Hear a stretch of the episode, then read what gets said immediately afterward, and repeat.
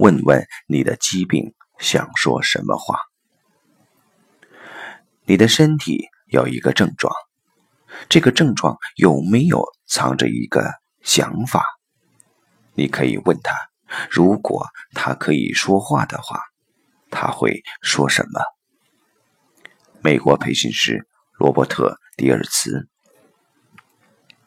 第一天上美国 NLP 导师罗伯特·迪尔斯的课程《天才的策略》时，我感冒了。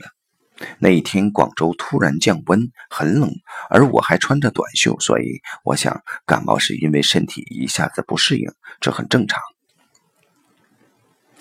听迪尔斯讲课时，我浑身不舒服，胸部和腹部一会儿这儿疼，一会儿那儿疼，我不由得想。看来这个老师有很多不和谐的地方，这种不和谐传到我身上，令我疼痛。到了下午，一个学员站起来提问，他说：“现在不明白自己为什么来上课。他最近上了很多课，而这些课的核心都是一样，就是形式不一样。那他为什么不断上这些贵得要死的破课呢？”显然，他很有情绪。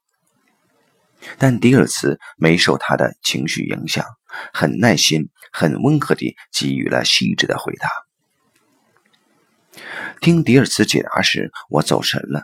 我在想，我是不是和这个学员一样，对这些课有些抵触情绪？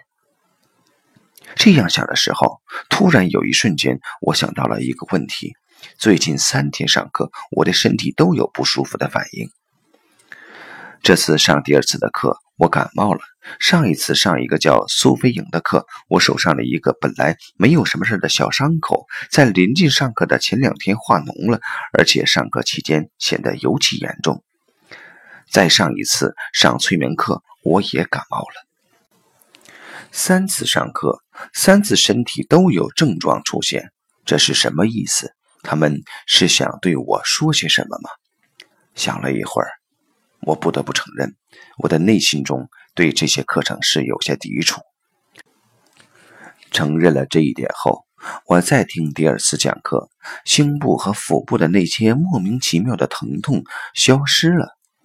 更有意思的是，当天晚上，我的感冒好了。